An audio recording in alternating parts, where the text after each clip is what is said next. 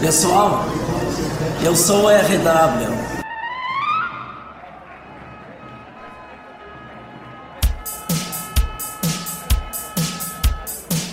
Observatório da IVE. Isso não existe.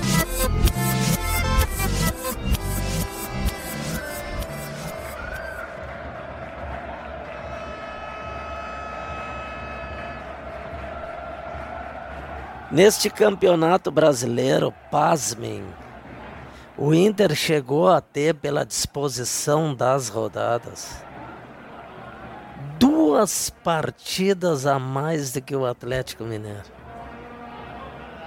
E mesmo assim, as manchetes da Zero Hora, especialmente da Zero Hora e do Diário Gaúcho, o Correio do Povo, a IVE do Centro, nem tanto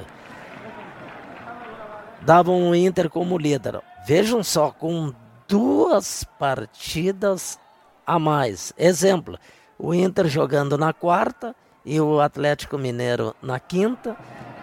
Duas partidas a mais eles conseguiam colocar o Inter como líder do campeonato. Então isso sempre isso isso sempre foi rotina da IVE, teve um campeonato nos 12 em 13, não me recordo agora qual, que o meu pai ficava louco com isso aí. O Inter tinha uma partida a menos, tinha uma partida a menos e eles colocavam que eles colocavam que estavam em pé de igualdade com o Grêmio na tabela. Esse é um procedimento clássico dos isentos vermelhos que neste ano, neste campeonato, por causa dessa miserável partida a mais, eles estão se sustentando na liderança do campeonato. Uma liderança falsa. Calma. Eu não sou aqui um cara que está dentro de uma bolha e não reconheça que a campanha do Inter é uma campanha muito boa. Era uma campanha. É uma campanha que eu gostaria de ter como gremista. Mas a IVE força demais essa questão da, da liderança e toda a jornada esportiva, toda a jornada esportiva que ocorre, existe um frisson no final da, das transmissões uma secação fantástica contra o Atlético Mineiro e o Flamengo dos representantes da IVE. Quando se igualarem, quando o Inter se igualar com o Atlético Mineiro no número de partidas, bom, aí eu acredito que nesse momento vão cessar essas manchetes sobre a liderança. Repito, a campanha do Inter é muito boa, mas para mim isso aí vai virar pó. Não vai não vai conseguir se manter. Essa questão da liderança é o orgasmo da IVE, baseado num aproveita baseado num aproveitamento irreal de liderança, porque pelo aproveitamento o Atlético Mineiro é o líder soberano da competição.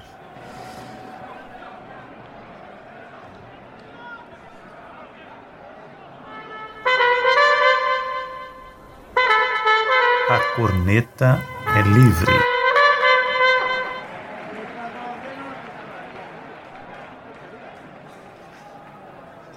Esta semana o, o glorioso Vanderlei Luxemburgo foi demitido do Palmeiras.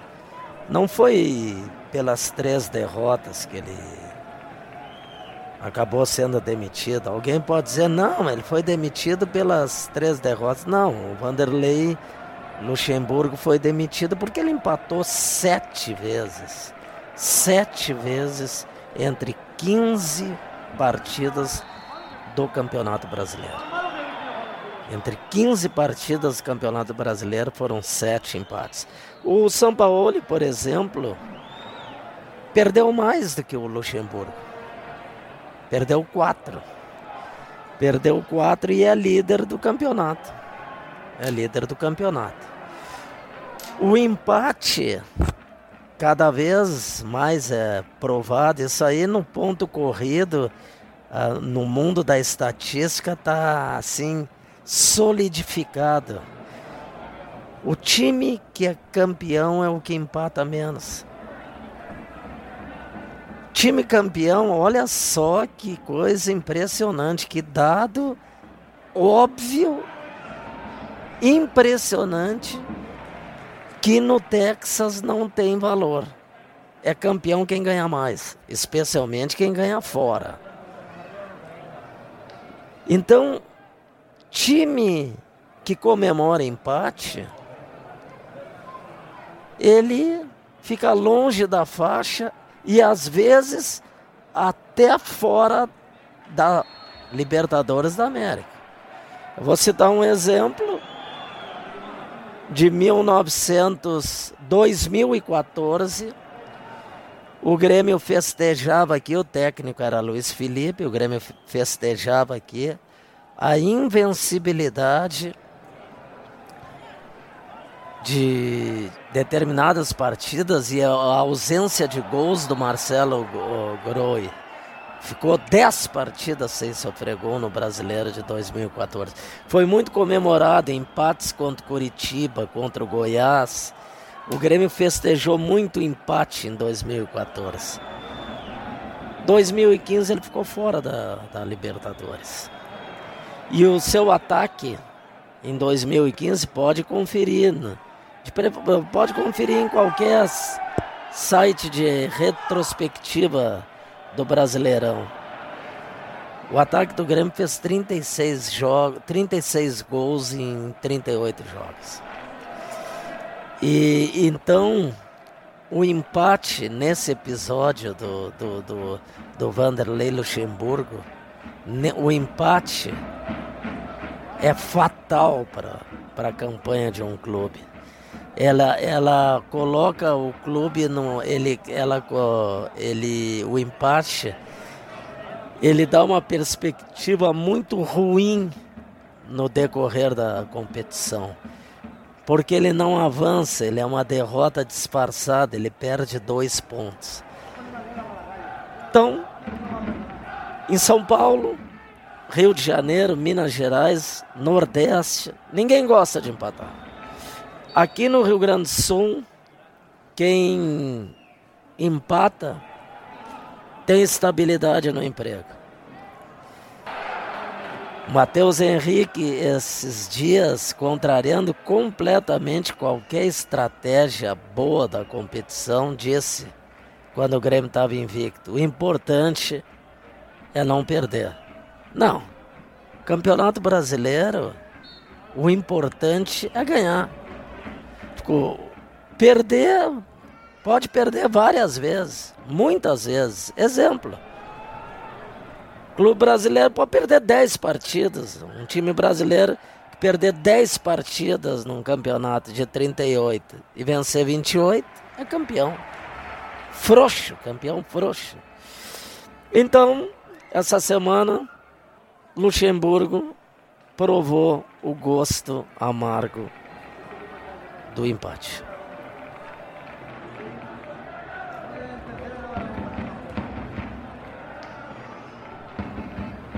Muito triste essa discussão nas redes sociais tricolores do, dos renatistas versus os denominados, segundo os renatistas, maus gremistas, ou que não sejam gremistas de verdade. Então fica muito difícil lidar com isso aí, porque o renatista ele ele não dá o direito do torcedor do Grêmio achar que o ciclo do Renato acabou no Grêmio. Essa é uma opinião que eu tenho e de milhares de torcedores gremistas. Agora o renatista não aceita isso. E o renatista torce muito mais por ele. Eles classificam quem quem pede a saída de Renato como maus gremistas. E esses maus gremistas classificados por ele dizem com toda tranquilidade que eles são renatistas. Eles torcem muito mais pelo Renato do que pelo Grêmio. Eu tenho um exemplo. Eu tenho um exemplo do meu cotidiano. colega meu engenheiro, ele não é Grêmio Futebol Porto Alegrense, ele é Renato Futebol Clube. Ele só falta tatuar no braço, na testa, o Renato, a, a imagem do Renato. Quando o Grêmio perde, ele some das minhas relações que não digo que sejam diárias, eu falo com ele de dois em dois dias, três em três dias por atividades profissionais. Ele não fala no Grêmio quando o Grêmio perde. Quando o Grêmio ganha, e óbvio, quando o Grêmio ganha, quem é que fica satisfeito quando o Grêmio ganha? Pelo menos no meu universo de gremista. Quem fica satisfeito quando o Grêmio ganha é o torcedor gremista. Aí eu torço, eu sofro pra caralho no jogo, sou nervoso em jogo, fico ali tenso. Aí quando termina o jogo e o Grêmio ganha do Curitiba e do Botafogo, dois times que estão rondando a zona do rebaixamento, o que, que esse meu colega engenheiro faz? Me liga ou manda o WhatsApp me xingando. Vocês que querem demitir o Renato. Renato é o cara. Renato é isso. Renato. Ou seja, é isso aí. Eu achei que ele ia comemorar a vitória do Grêmio. Ele ia compartilhar comigo a alegria de fazer três pontos. Não, não. Ele está tomando a defesa do, do Renato na vitória. A defesa não. Ele está inflando o Renato e criticando as coisas do passado, ou seja, nas derrotas, o que se falou do Renato Portaluppi. Então é muito triste isso aí, porque tem o torcedor chapa branca que, que não permite nunca, nunca o torcedor do Grêmio cornetear o time. O torcedor, a essência do futebol é a corneta. Se tu tirares a corneta do futebol, não, não tem graça nenhuma. A graça do futebol é a corneta. Por isso que eu digo para amigos meus que os chapas brancas, uma vez eu, eu vou, pretendo me reunir com eles, para eles determinarem um dia que a gente possa cornetear o próprio time. No início do ano não dá, porque é pré-temporada. Quando chega a fase final de qualquer campeonato, é porque é na fase final do campeonato. Quando chega no meio do ano, é porque é do, no meio do ano tá frio. No final do ano não pode, porque é Natal, é, é véspera de eleição. Perto na, nas quartas de finais da Libertadores, não pode cornetear porque tá na, é antes do mata-mata. Depois que perde pro River Plate e toma um banho de chuva e vê o Bressan jogando e o time esfacelado fisicamente, não pode cornetear porque tem que agradecer os títulos de 2017 e 2016. Então é, é, esse convívio com os chapas brancas e com os renatistas é muito difícil. Mas nós vamos superar isso aí e vamos caminhar junto com as vitórias do Grêmio e nos divertir quando terminar a pandemia na Guete.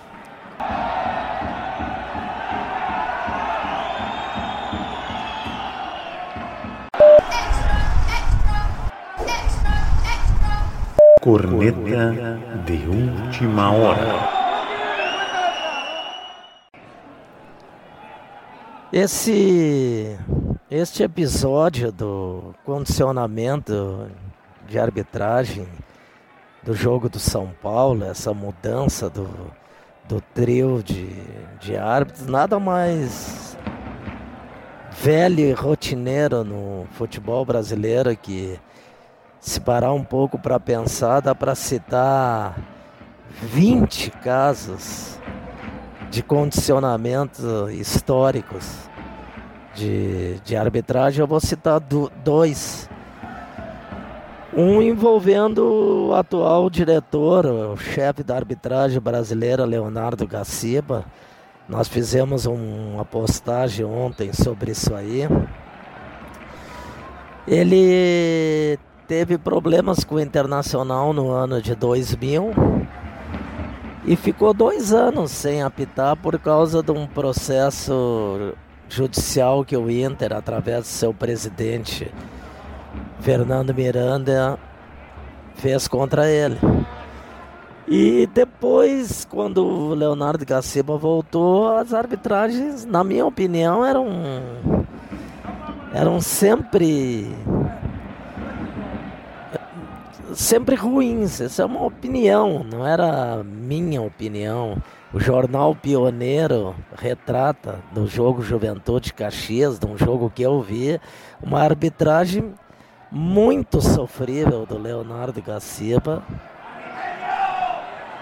Do Leonardo Gaciba num jogo de semifinal de galchão contra o Juventude. Isso foi uma das primeiras partidas pós processo judicial e o Leonardo Gaciba entrou entrou com uma pressão terrível do condicionamento. Depois teve um Grenal no, na Montanha dos Vinhedos, onde, onde o próprio Leonardo Gaciba anulou um gol legítimo do zagueiro Thiago Prada. Então o Gaciba, se, o Gaciba sempre trabalhou em cima aqui no Rio Grande do Sul de um forte condicionamento. E me surpreende que ele tenha aceitado essa pressão do São Paulo. Porque ele viveu na carne, na pele, um condicionamento brutal por parte do Internacional. Outro condicionamento histórico que teve aqui foi com o Márcio Chagas, que também, depois do episódio com, com o dirigente Roberto Sigma, nunca, nunca mais teve uma arbitragem tranquila nos, nos jogos. Quando no final de uma partida o Roberto Sigman gritava: ele é filho do Buda, gremista. Buda foi um colega meu de turma, engenheiro, que era gremista Ferrenho, diretor do departamento de futebol de salão do Grêmio que existia no passado. E aquele episódio de condicionamento ficou muito ruim, ficou muito forte em, em cima do, do Márcio Chagas. E na minha opinião, a carreira dele, na a minha opinião, na carreira dele, do Márcio Chagas tem é, o antes e o depois daquele episódio. Então esse expediente do, do, do São Paulo é um expediente velho, mas que lamentavelmente dá certo muitas vezes.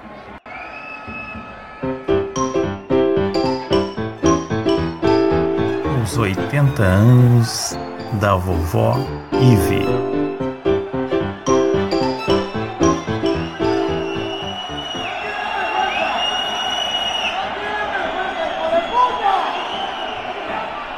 Eu nasci num, num ambiente de combate à, à imprensa vermelha isenta. Foi,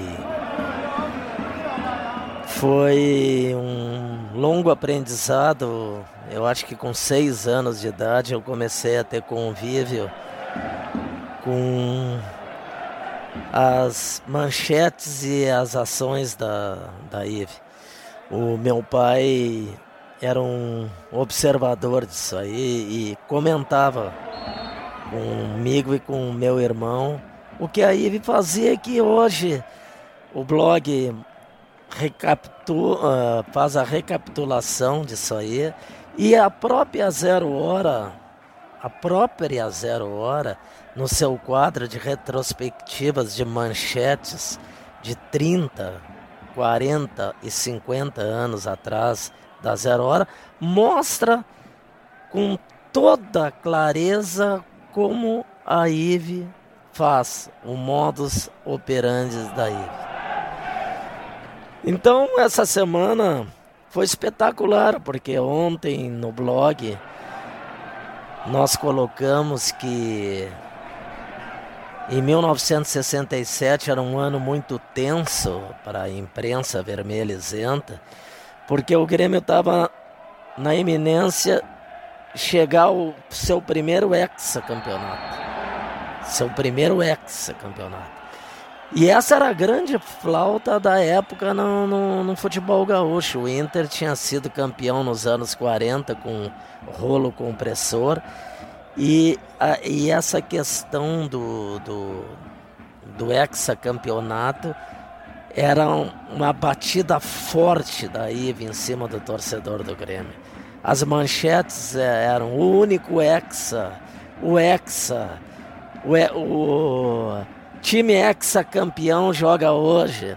Sempre fizeram isso em relação à torcida do Grêmio. Então, em 67, o Grêmio foi jogar em, em, em, Pelotas. Eu fui nesse jogo, eu morava em Jaguarão. O Grêmio empatou com o Farroupilha 1 a 1 e, e o Inter venceu o, em Porto Alegre se tornou líder em 67. E aí, aí vem enlouqueceu. Aí a Ive enlouqueceu e botou essa manchete que está no blog. Quem for visitar o blog nessa semana aí que, que está passando, vai ver. Espetacular a manchete. Inter assume a liderança e ruma para o título. Uma manchete que não tem absolutamente nada de imparcial. É manchete torcedora torcedor. Então que a gente sempre vai falar aqui no podcast em manchetes que marcaram a longa trajetória da IVE de 80 anos. Vamos falar nisso aí. Essa que foi lembrada essa semana está seguramente entre as 10 maiores manchetes da, da IVE. No próximo podcast, nós vamos comentar uma manchete que demonstrou muita ira da Ive. Aquela que o blog já já colocou várias vezes no, no, nos seus espaços. Juiz expulsa Falcão e estraga o jogo. Esse, essa manchete será, uma, será um dos tópicos do próximo podcast.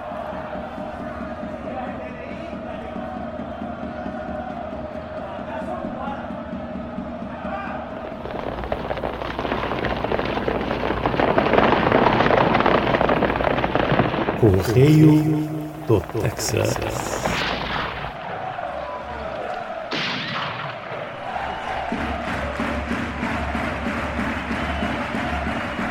Esta semana ela foi muito intensa num tema que é recorrente aqui no Texas. A obsessão pelo nove, pelo centroavante de origem, o centroavante de ofício. Esse jogador que não existe mais no futebol mundial, esse modelo de jogo que só no Rio Grande do Sul se dá tanta ênfase para esse tipo de jogador. O mundo inteiro faz 10 anos, no mínimo, que, que abandonou o, o centroavante Aipim, que era muito usado no Texas, abandonou o centroavante Aipim para fazer o futebol de movimentação. Basta ligar a televisão que a gente percebe isso aí. Mas no Rio Grande do Sul, E o Grêmio é o, é o, o Grêmio é o grande condutor dessa, dessa luta pelo, pela busca incessante do 9, do 9. Ele está agora tentando trazer um tal de urso e um outro que joga no futebol paraguai, acumulando nos últimos 20 anos, eu acho, uns 25 centroavantes aí para tentar buscar um novo Jardel que não existe mais no, no futebol atual. Ah, vão me falar no Lewandowski. Ah, então tu não. Sempre aparece o cara que diz assim. Vamos, vamos falar, ah, tu não gosta do Lewandowski, do, do golo de cabeça do Lewandowski. Claro que eu gosto do Lewandowski. O Lewandowski é um cara que faz gol de cabeça, é um cara que faz gol na área é um cara que muitas vezes joga de meia, é um jogador que cai nos lados do campo e dá assistência para alguém entrar e fazer o gol pelo meio. Enfim, o Lewandowski é um atacante moderno, é um atacante do seu tempo. O que o Grêmio procura e está procurando muito essa semana é um atacante dos anos 90. Ele está esperando um, um arce para cruzar uma bola para um Jardel fazer, como diz aqui no Texas, o golo de cabeça. Então eu virei, eu virei como torcedor do Grêmio, secador de contratação. Eu sou um secador de contratação de número 9. Sou um secador, porque normalmente eles não dão certo no Grêmio. Maioria deles não, não, não, não, não dão certo. E os melhores momentos que o Grêmio teve nos últimos anos foi com um ataque móvel. Grenal de 5 a 0, o Grenal 407, o, o, os chocolates nos Mineiros em 2016. Luan jogando uma barbaridade, com mobilidade com o Barros. O Barros não era um aipim. O Barros era um atacante de, de movimentação. Mas não adianta. Essa semana foi uma semana de muita ênfase nesse nove da Idade da Pedra. Mas isso aí pertence à cultura do Texas e, e eu acho que dentro de 50 anos essa discussão ainda, essa discussão não, esse desejo ainda vai ter no Texas.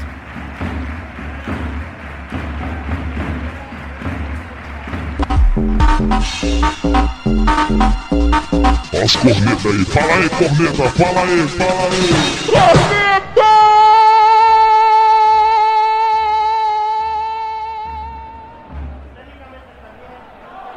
Bom, vamos aos avisos do blog.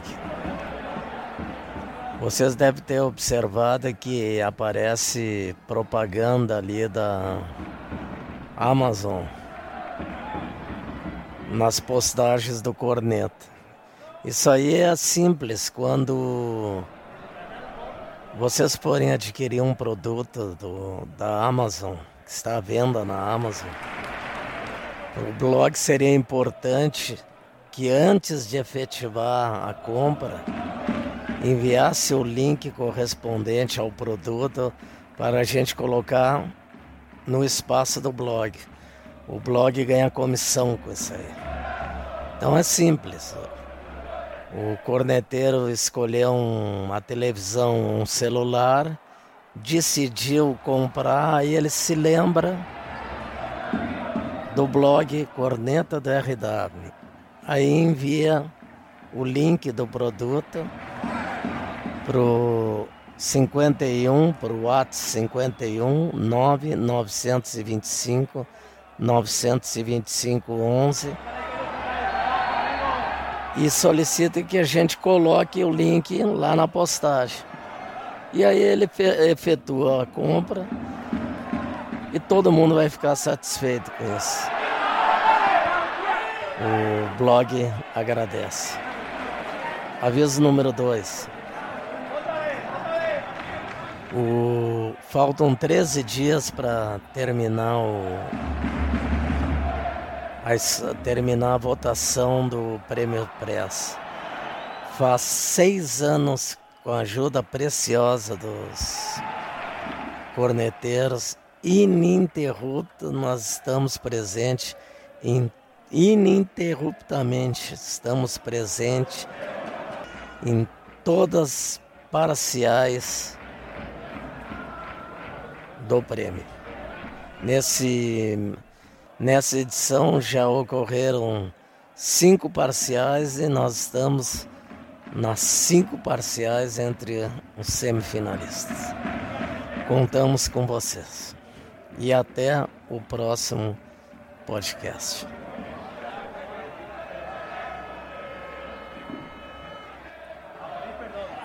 Você acabou de ouvir o podcast Corneta do RW com Ricardo Wortmann.